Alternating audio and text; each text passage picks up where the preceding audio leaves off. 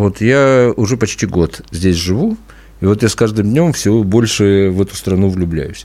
И у меня единственное ощущение, что вот мы, жители России, бывшие, настоящие и будущие, можем в ближайшее время лучшее сделать для Грузии и грузин. Мы можем оставить их в покое.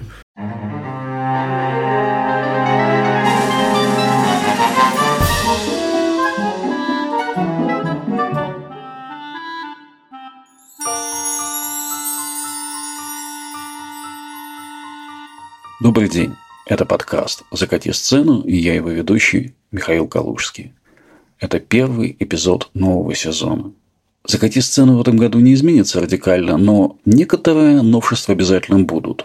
В частности, будет больше живых голосов и гостей в нашей берлинской студии, и не только в берлинской. В 2024 году мы решили отправиться на гастроли. После начала войны, особенно после полномасштабного вторжения России в Украину, это слово гастроли для российских художников наполнилось совершенно новым географическим смыслом. После февраля 22 они стали все больше работать в Тбилиси, Берлине, Ереване, Белграде и других главных центрах путинской эмиграции. А параллельно в каждом таком городе менялась, а где-то почти с нуля формировалась новая культурная жизнь для экспатов. Разумеется, в этой жизни есть место русскоязычному театру театру в изгнании. Так что в течение года я буду регулярно ездить по местам, где можно найти театр в изгнании и разговаривать с теми, кто его делает. А еще, наконец-то, вживую встречаться со слушателями подкаста «Закати сцену». Открытые записи пройдут в Париже, Ереване, Риге и, конечно, Берлине. И это пока не полный список. Так что, пожалуйста, следите за анонсами и приходите участвовать, если вы будете рядом. Первым городом в гастрольном графике стал Тбилиси, где мы в январе встретились и поговорили с режиссером, лауреатом премии «Золотая маска», одним из самых интересных и радикальных создателей современного театра Всеволодом Лисовским. Это его голос вы слышали в самом начале эпизода. А еще мы встретились со слушателями подкаста, и тут я должен поблагодарить книжный магазин «Аудитория» в центре Тбилиси, где как раз проходила наша открытая запись. Грузия стала одним из главных центров российской эмиграции после начала полномасштабного вторжения. Это одно из самых важных направлений для тех россиян, кто не согласился с войной или уехал от мобилизации. По некоторым данным, только в 2022 году в Грузию переехало 112 тысяч россиян. Среди них много театральных профессионалов. И это сказалось на том, как сейчас живет говорящий на русском языке театральный Тбилиси. Здесь уже дважды проводился фестиваль Халюбимовки, здесь постоянно проводятся читки, и книжный магазин «Аудитория» стал важной площадкой для этого. А кроме того, надо сказать, что «Аудитория» выпустила отдельной книгой причем на трех языках – русском, грузинском и английском. Одно из главных драматургических событий прошлого года – пьесу Натальи Лизоркиной «Ваня жив». Она звучала в прошлом году и в нашем подкасте. И в день презентации книги Лизоркиной в аудитории проходила авторская читка пьесы с трансляцией. И, кроме того, коли мы говорим про аудиторию, нельзя не сказать, что директор этой площадки Алиса Козлова продюсирует гастроли в Тбилиси спектакли на русском языке. Например, в те дни, что я был э, в Тбилиси, там на сцене театра имени Грибоедова играли мюзикл группы СББЧ «Потерянное зеркальце». В Тбилиси приехала театральная компания Александра Кудряшова, и Кудряшов играет здесь несколько спектаклей, в том числе свой самый знаменитый автодокументальный «Пап Пока», в котором он рассказывает историю своего отца, ветерана Второй Чеченской войны. Здесь делает интересные проекты Никита Щетинин, регулярно играют для самых маленьких зрителей детские театры «Уютненько. Дети тишины». До какого-то времени здесь работал еще бывший питерский театр кукол предмета Лося Светлячок, но они переезжают в Сербию. А в прошлом году, в самом конце, в декабре, продюсерская компания What Production а, выпустила спектакль по мотивам Ремарковской триумфальной арки. Режиссер Федор Климов, пьесу написала Лиза Кешишева, а продюсеры Дмитрий Брайчиков и Павел Сеплярский. Триумфальная арка показывается на площадке Сухумского государственного театра, но он так только называется, он расположен в Тбилиси, это тоже театр «Беженец». Триумфальная арка идет, и ближайшие показы будут в марте. В мае на базе того же Сухумского театра пройдут мастер-классы Дмитрия Крымова. А вокруг всего этого Стендап, гастроли, лекции, книги на русском языке, современный танец. Забавно, что при этом все театральные люди, с кем я говорил в Тбилиси, начинали просто как один со слов «у нас ничего не происходит». Кажется, это, мягко говоря, не совсем так. Тем более, что Грузия – это не только Тбилиси, и, например, в Батуми лауреатка «Золотой маски» актриса Ксения Орлова и режиссер Павел Артемьев открыли театр «Кваля». И первым спектаклем, который поставил Артемьев, были «Эмигранты» Славомира Морожика. Мой тбилисский собеседник Всеволод Лисовский тоже кое-что сделал и не сделал в Тбилиси, но с ним было интересно говорить не только про конкретные проекты, сколько про перспективы театра в изгнании и стратегии тех людей, которые театр делают.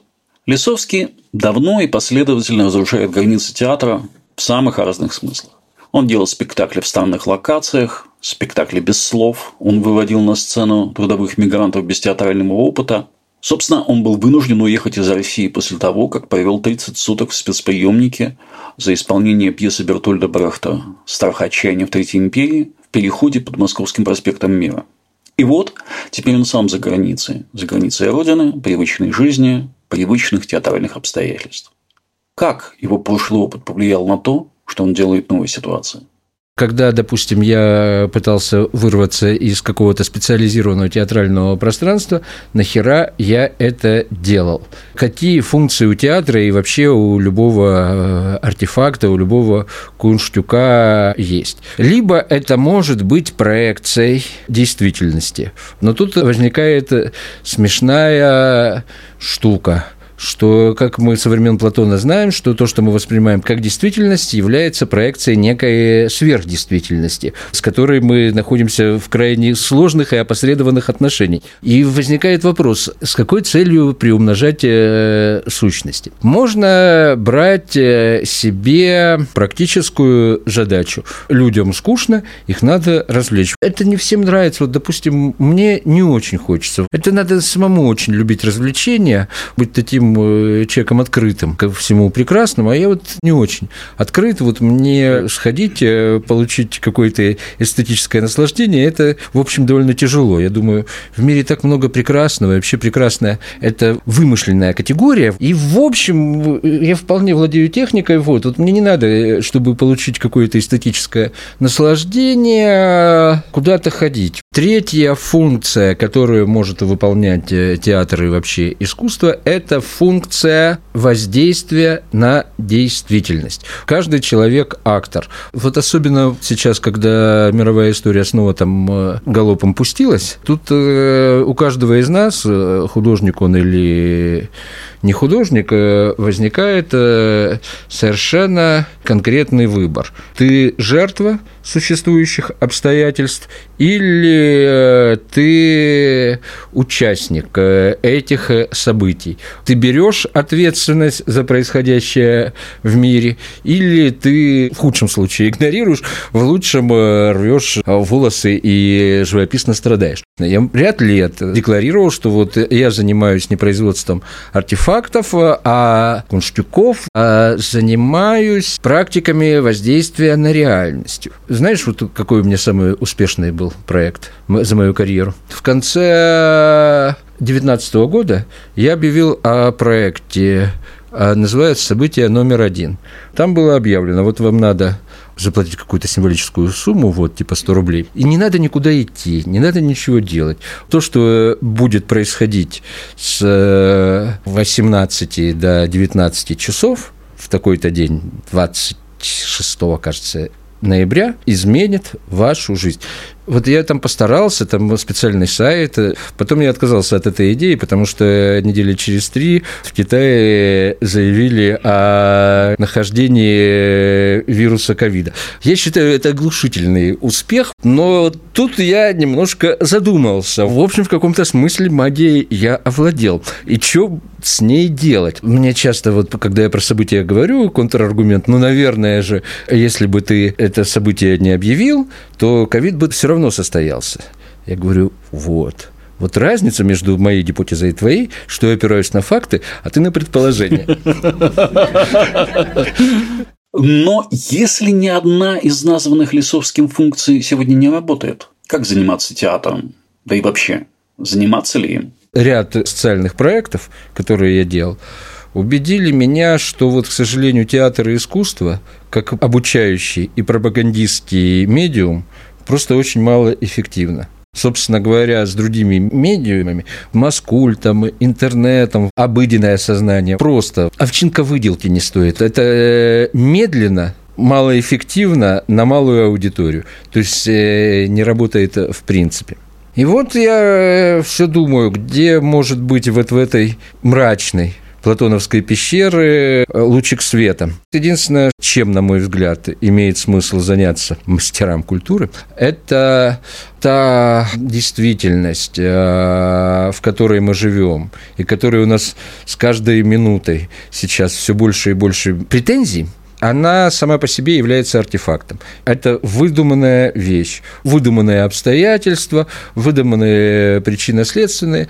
Единственный глобальный арт-проект – в котором, мне кажется, имеет смысл заняться, это придумать новую действительность с новыми системой представлений, вот, э, с новыми понятиями, придумать мир сначала. Но, возможно, другая, другая альтернатива, но, может быть, попытаться часть этой действительности обрамить, повесить на сцену, внести в какой-то маленький контекст? Или это невозможно? Да нет, это регулярно и делается. Вот, вот у меня друг есть, Валера Кошляков, у него был цикл «Украшения красивого». В принципе, 80% арт-индустрии как раз этим самым украшением красивого и занимаются. Просто я лично смысла в этом не вижу. Я говорю про себя. Безусловно, профессию надо бросать. А с другой стороны, нахрена? Вот, понимаешь, вот у нас с тобой возраст, э, располагающий к некоторому легкомыслию. Вот. А... Не, не стану спорить. Э, извини, Люди мы не старые, для но... почтеннейшей аудитории надо объяснить, что нам все по 56 лет. Поэтому фраза «жить-то надо» на нас не распространяется. В общем, средний возраст э, жителя Российской Федерации как раз где-то так, вот, 57 или 58. То есть, в принципе, мы Э, статистические трупы. Опять же, вот э, преимущество возраста. Вот э, молодой человек, он боится, что у него не получится. А вот нам, старым хренам, чего бояться? А мне кажется, что для этого эпизода нужно будет сделать возрастную маркировку 56+. Ну хорошо, если все-таки не оставлять усилий и продолжать заниматься театром в изгнании, то каким должен или может быть такой театр? Есть сила конфетти бараночки быть послом русской культуры. Вот это странная ситуация. Вот многие люди хотят быть послом русской культуры. Мне интересно, русская культура звонила, писала на мыло, вот, Друган, будь моим послом. И есть Харибда попытаться интегрироваться в культуру страны пребывания, где все равно это будет более или менее профанацией. На мой взгляд, э, единственный шанс существования, ну не единственный, для меня единственный. Есть места в мире, где мультикультуризм из э, такой забавы зоопарка с туземцами превратился в такую норму. Такие космополитичные мегаполисы, где можно что-то делать, э, не акцентируясь на спорте приписки. Тут есть какая опасность. Это то, что, например, я вижу в Берлине, одном из тех самых космополитичных мегаполисов. Когда для русскоязычного потребителя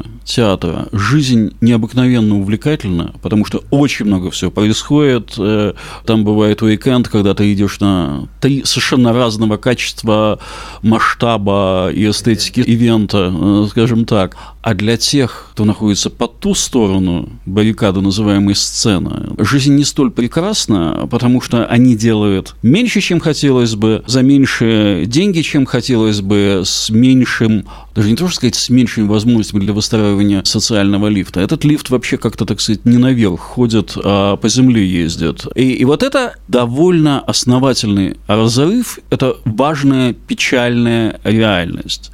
Потому что сколь бы не был, например, сказать, Берлин, Париж, э, Лондон прекрасным космополитическим, э, стабильная профессиональная ситуация существует для тех, кто существует в системе больших государственных репертуарных театров, куда никто из нас не попадет, потому что мы языками не владеем. А если владеем, то не теми или не в той степени. В принципе, вот я не владею языками вообще практически никакими, кроме русского, но при этом русский язык э, не является для меня единственным инструментом. Ну, кстати сказать, вот у меня тут в Тбилиси был небольшой эпизод, я пытался ставить в грузинском театре, но по, по разным причинам это не получилось.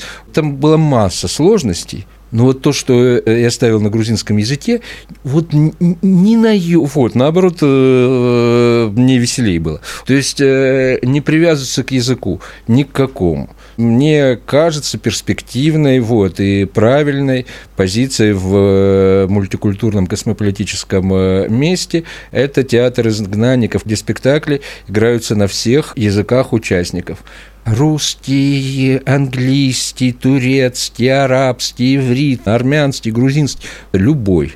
Меня очень сильно работа на диаспору, во всяких прекрасных местах строить маленькую Москву, этот путь кажется мне немножко сомнительным, потому что, во-первых, ты себя как производитель ограничиваешь э, небольшой и сокращающейся аудиторией, ну, будем оптимистами, она будет сокращаться. Во-вторых, это не очень хорошо по отношению к аудитории с одной стороны, конечно, людей жалко, людям нужно помогать. С другой стороны, создавая какой-то добрый русский микромир, я не уверен, что оказываешь им э, хорошую услугу. Может быть, э, отсутствие этого микромира стимулировало бы большую интеграцию в новую действительность. Вот кто ты в космополитичном? Ты не русский, ты не немец, англичанин, американец, француз. Ты изгнанник. То есть вот э, хотел бы человека мира, вот ты,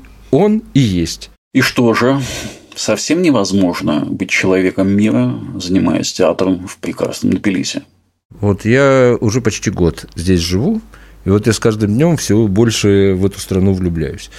И у меня единственное ощущение, что вот мы, э, жители России, бывшие, настоящие и будущие, можем в ближайшее время лучшее сделать для Грузии и грузин. Мы можем оставить их в покое. Вот, э, потому что вот эта прекрасная страна, она втягивается в какие-то совершенно ненужные ей истории благодаря нам. Поэтому ходить тут на очень мягких лапах. Вот я пытался заставить здесь спектакль, вот не получается. Я ни разу не расстроился. Я совершенно не уверен, что этот спектакль нужен. Вот. Я смотрю, идут грузинские, э, как грузинский зритель принимает здесь. Какая радость. Я не уверен, что я такую радость этим людям могу э, доставить и не надо. Они от нас достаточно натерпелись. Пускай люди отдохнут. А Грузия, грузинская жизнь – это отдельный артефакт. Не надо его своими когтями царапать. Лучшее грузинское искусство – это страна, этот образ жизни, это мировосприятие, вот, и вот не надо его трогать вот всякие застарелые империалисты, русские, немцы, англичане, французы, американцы, вот этих не жалко. Ну что ж, хорошо. И в Берлине, и в Париже мы тоже спросим у изгнанников, как им работается среди застарелых империалистов в космополитичных мегаполисах. Следите за нашими анонсами. С вами был подкаст «Закати сцену» и его ведущий Михаил Калужский. С авторами этого эпизода были Лена Чеснокова и Лиза Спиваковская. Спасибо большое, коллеги, за совместную работу. Встретимся через неделю.